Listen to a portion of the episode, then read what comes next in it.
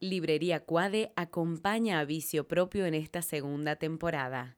Los libros que entran por tus oídos al alcance de tu mano. Pueden encontrar sus locales en el Paseo del Jockey, en el Paseo Rivera Indarte o al frente del Parque Las Tejas. Esto es Parque. Ideas para escuchar.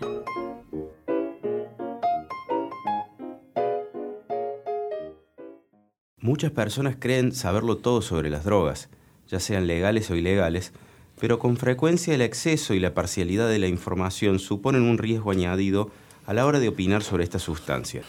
La brecha entre la información científica disponible y lo que llega al público es cada vez mayor. Admitir, por ejemplo, que comer chocolate es un placer no provoca demasiada sorpresa. Lo sorprendente es descubrir que uno de sus compuestos actúa en nuestro cerebro de forma similar a la marihuana, o que una tableta de chocolate negro contiene aproximadamente la misma cafeína que una taza de café cargado. A nadie se le escapa el hecho de que muchas de las drogas llamadas recreativas tuvieron su origen en laboratorios farmacéuticos e incluso fueron utilizadas con fines terapéuticos antes de demostrarse ineficaces o peligrosas.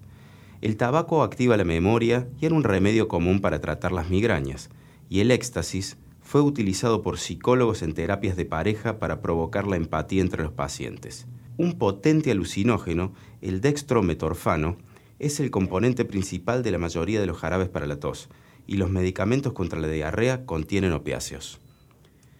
Un nuevo episodio de Vicio Propio, y en esta oportunidad vamos a hablar de las drogas, como bien este, sugiere el texto que leí al comienzo de un libro que voy a comentar en un ratito, no quiero adelantar, no quiero spoilear demasiado, porque primero quiero presentar a quien me acompaña, como siempre, en el otro micrófono, un gran lector, Javier Matio. Hola José, ¿cómo estás? Bien, bien. Eh, ¿Por qué elegimos este tema, las drogas? Es una buena pregunta. Lo elegimos porque hay mucha literatura sobre el tema y, desde, desde, muchas perspectivas posibles, ¿no? Desde los efectos, desde las drogas a nivel macro, desde cuestiones subjetivas, desde cuestiones eh, poéticas de todo tipo, ¿no es cierto? Es básicamente muy amplio el tema y creo que, bueno, vos has reflejado una, una elección más, más bien técnica, ¿no es cierto? Sí, y además yo creo que es uno de esos temas que se comentan mucho, pero por lo general no se tiene información rigurosa y se sabe poco, hay mucha leyenda urbana. Y lo interesante para analizar en un podcast como el nuestro... Mucha literatura. Claro, y bueno, por supuesto nos sirve tanto para la ficción como para el ensayo, para el periodismo también, por supuesto. Y por eso decidimos de alguna manera tratar dos libros que son bastante distintos, no solo por, su, por el género al que pertenecen, sino también porque abordan las drogas de forma muy distinta. Antes de seguir y antes de que me cuentes vos el libro que has traído, les recordamos a la gente, ¿no? Les recordamos a nuestros oyentes que nos escuchan en parquepodcast.com y también en las distintas aplicaciones para escuchar podcast, incluido Spotify y que nos acompañan también en esta, en esta serie de episodios los amigos de Francis. Hay un nuevo lugar para tomar cócteles ahí en Güemes, en la Galería Barrio. Al vale lado la pena decir que es por Francis Scott Fitzgerald. Exactamente. Tienen ahí, es como unos metros cuadrados de la Galería Barrio que son muy literarios. ¿Por qué? Porque están primero al lado del Volcán Azul, una librería amiga en la que siempre se encuentra algo interesante. Y Francis se llama así por Francis Scott Fitzgerald. Así es. Así que, como siempre decimos, está bueno comprarse un libro y después acompañarlo con un aperitivo. Bueno, José, eh, ¿vas a presentar al entrevistado de hoy? Sí, en esta oportunidad un amigo también nuestro que le gusta mucho leer, que comenta muchos libros en la radio y que también este, trabaja para la editorial Planeta es Alberto Mateu, que no solo va a estar comentando de este tema, de algún libro relacionado con las drogas, sino también se va a someter a nuestro cuestionario eh, y va a responder a algunas cuestiones relacionadas con los libros, por supuesto, como se caracteriza vicio propio. Bueno, como es costumbre, empiezo de atrás para adelante. Los libros que me marcaron en tal caso me influyeron y me hicieron adorar y vivir por el libro son varios, no uno. Nunca es un libro porque depende de la edad que tenga cada uno y la interpretación que le da las cosas. El primero sería Rebelión en la Granja de George Orwell, eh, los animales que se revelan en una granja y lo que pasa en esa granja a partir de ese momento. Que cuando uno crece se da cuenta de lo que son los jefes, los patrones y en cada situación cada uno decide y piensa diferente a lo que siempre pensó uno que iban a actuar. Rebelión en la granja de George Orwell. El otro es El perfume de Patrick Suskin, un libro que toca el tema de historia, la historia de un perfumista muy famoso, eh, Jean-Baptiste Grenouille, eh, una historia realmente que, aunque parezca mentira, te hace oler diferentes cosas, diferentes aromas, diferentes percepciones mientras lo lees. El perfume de Patrick Suskin. Y el último, El Aleph de Jorge Luis Borges, seguramente influido porque lo conocí a Borges y tuve eh, pude organizar algunas presentaciones de él en Buenos Aires y eso, bueno, aparte de llenarme de orgullo y de gratos recuerdos, me ayudó a entender un poquito más su literatura. Bueno, eh, más allá de los efectos que, pueden abordarse eh, en, los libros, he elegido más bien la cuestión si se quiere, económica en torno a la droga, en torno a la, producción, a la distribución, a lo macro que es el, narcotráfico, y de lo cual, bueno, se ha, se, ha, hecho mucha literatura, mucha ficción televisiva también, cinematográfica en los, últimos, en los últimos tiempos por la enorme dimensión que tiene el fenómeno. Y la novela que traje es El poder del perro, de Don Winslow, una novela que en su, digamos, de manera volumétrica intenta abarcar esta temática, ¿no es cierto? Y de alguna manera ha conseguido eh, instalarse como una de las novelas de referencia de ficción eh, en torno al tema. ¿Podríamos decir que el narcotráfico en la ficción es un subgénero del policial? Se podría, se podría decir, sí, sí. Esta novela, más que, como, como apunta Rodrigo Fresán en el prólogo, es más bien un western, ¿no es cierto? Eh, y narcotráfico tiene mucho de, de western. Básicamente, Don Winslow es un autor estadounidense que bueno, se ha dado a conocer por una serie de policiales, de lo que se puede decir que El poder del perro es su libro más importante, como te decía recién, tiene más tonos de, western, en el sentido de que el narcotráfico es eh, más bien el escenario, si bien es el tema, es el escenario para el despliegue de las, de las, de las traiciones, de las relaciones, de los vínculos, de los encuentros y desencuentros entre, una, entre un núcleo de personajes que se puede decir que milagrosamente llegan al final, ¿no? Porque entre tanta, entre tanta sangre y tanta muerte, claro, eh, esto se eh, así que, y la novela tiene, eh, tiene su parte documental. Winslow estuvo seis años documentándose para escribir el libro. El libro abarca, va del, del 1975 a 1999, o sea, son aproximadamente 15 años de, lo que se podría llamar el, periodo clásico del narcotráfico y se mueve entre los Estados Unidos, México y también eh, entre, en menor medida entre Colombia y Honduras. Bien. Eh, y la, pero no, es una novela didáctica, no es para aprender sobre narcotráfico, porque lo más importante de Winslow es su capacidad eh, para justamente desarrollar estos personajes y las cosas que van pasando entre medio de una manera entretenida, se podría decir, con, con frases breves, con eh, una gran capacidad para, para imágenes, eh, casi te diría, de, de, flashes cinematográficos. Y donde, bueno, como te decía recién, el núcleo de personajes es un agente de la DEA, que sería como lo más parecido al héroe. Eh, hay también un matón irlandés neoyorquino. Winslow tiene una, un talento para para registrar las subculturas neoyorquinas. Hay otro libro de él más reciente que se llama Corrupción Policial, donde lo hace muy bien. Eh, las subculturas italianas, los afroamericanas. Bueno, acá hay un, hay un irlandés que se llama Callan. Eh, hay también una prostituta de lujo, hay un sacerdote y, bueno, obviamente hay un narcotraficante que sería como el, malo de la película, que es eh, Tío Barrera, ¿no es cierto? Bueno, para, para, Sí, decime. No, vos decías hace un rato que tiene una prosa cinematográfica y creo que Winslow, digo, algunas de sus obras han sido llevadas ¿no? a la pantalla. Exacto, sí, Salvajes, por ejemplo, fue llevada por Oliver Salvajes, Salvajes, no me salía el nombre. sí, sí. Eh, y, Eso, y, de hecho, eh, bueno, creo que es. Hay una que, tiene los, derechos comprados también. Es lo que sucede mucho con, con, este tipo de literatura estadounidense que eh, sale casi en bandeja servida para, para ser comprada por algún, algún gran estudio, ¿no es cierto? Claro. Y, el, el, título, El poder del perro, ¿a qué hace ilusión ese perro? Y el poder del perro es el poder de la droga. Claro.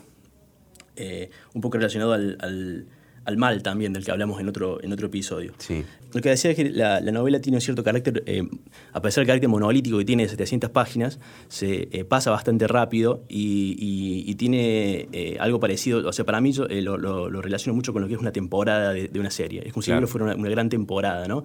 y no por casualidad, el libro tiene una segunda parte que se llama El Cártel y una tercera también que está por salir. Bien Bueno, eso es todo con el poder del perro. Hay un libro que me parece simplemente nombrarlo así al, pasar, que es El ruido de las cosas al caer, de Juan Gabriel Vázquez, que hace hincapié más en el narcotráfico colombiano. Colombiano, además, Juan Gabriel Vázquez, colombiano él también. Es colombiano él también, y es un muy buen libro que está muy, muy vinculado también a, esta temática. Bien. Pregunta clave. ¿La editorial que publica el libro de Dan Winslow? Eh, la edición que tengo es de Random House, de la colección Rojo y Negra. Eh, calculo que habrá una, una reedición más reciente del libro. Bien. Pero, pero, eh, Random House sigue teniendo los derechos de Dan Winslow, ¿no? Así es. Uno de los debates en Argentina más preocupantes o que se viene, se viene es el tema de las drogas, ¿no?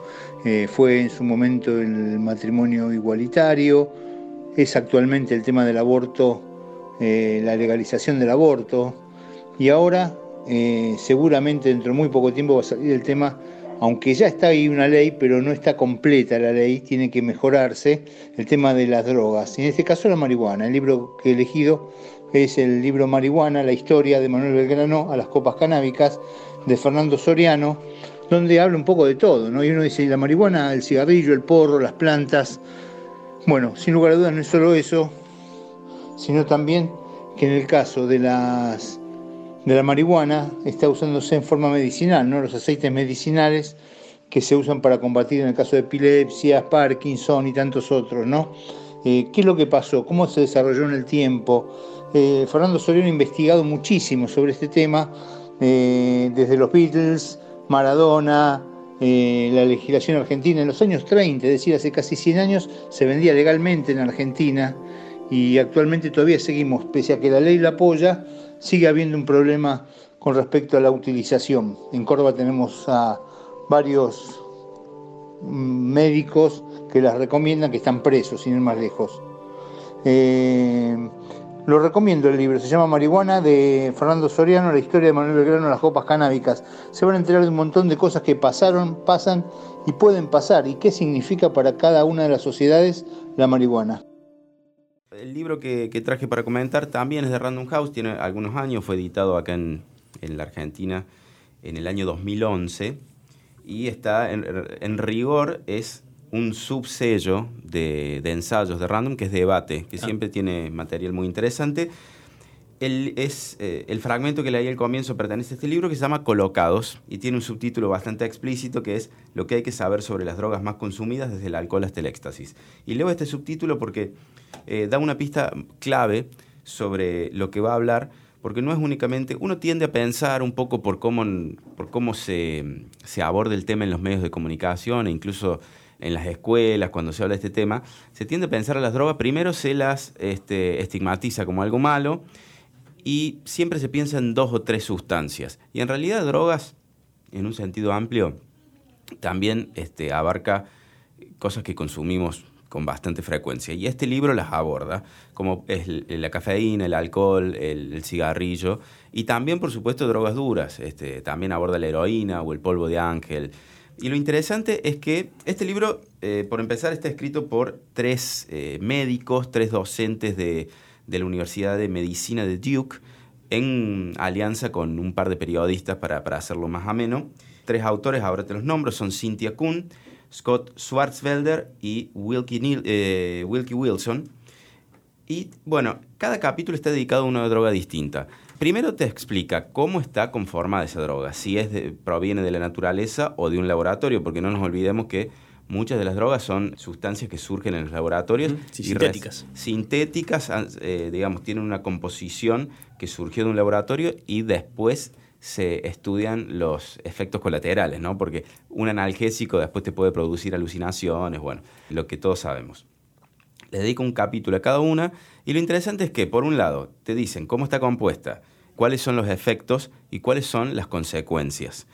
Y por consecuencias no únicamente físicas, es decir, por ejemplo, si uno pasa muchos años consumiendo ácido lisérgico, eh, te destruye el hígado, pero también hay consecuencias psíquicas muy claras, y no solo por eh, aquello relacionado con la quema de neuronas, sino también, bueno, con cambios de cambios de personalidad, pensemos en los ansiolíticos. Bueno, es exhaustivo este trabajo, tiene, es gracioso porque tiene elogio de varios medios prestigiosos y también de Irving Welsh, quien, bueno, para para aquellos que no lo, no lo tengan de nombre, Irwin Welsh es el que escribió Transpotting, este, la novela que, de la que luego Danny Boyle hizo la película, y que eh, lo que dice Irwin Welsh, dice, estaría buenísimo que esto lo lean jóvenes para que sepan qué se están metiendo el cuerpo, pero sobre todo políticos y legisladores.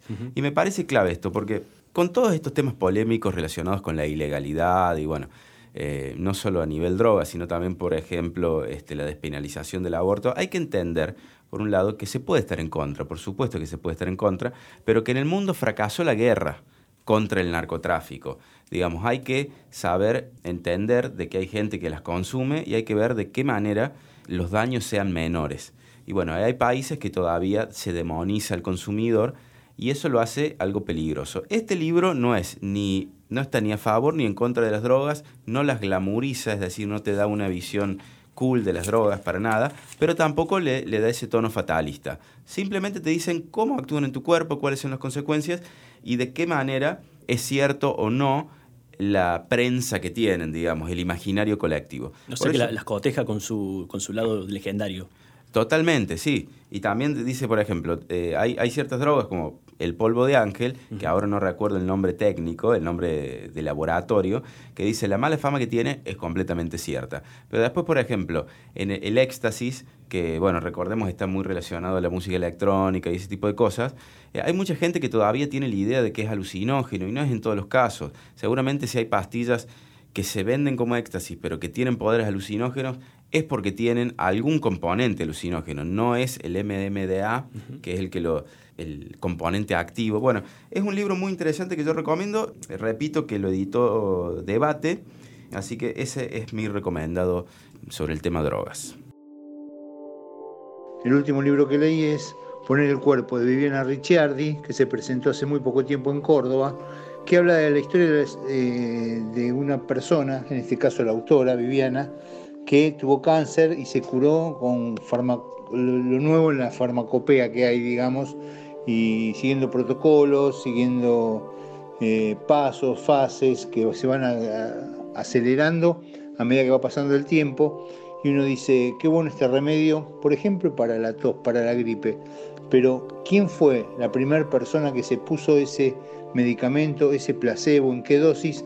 Hay gente sana que pone su cuerpo para experimentar estos remedios, estos nuevos fármacos, y después se va perfeccionando eso. ¿Qué pasa con esa gente? ¿De qué vive? ¿Por qué hay que poner el cuerpo? Bueno, eso es muy interesante, realmente me abrió la mente con muchas enfermedades. Bueno, ¿querés que siga con el bonus track que traje? ¿Trajiste bonus track? Sí, sí, traje un bonus track por ahí eh, bastante distinto en, de, acuerdo a lo que estábamos hablando.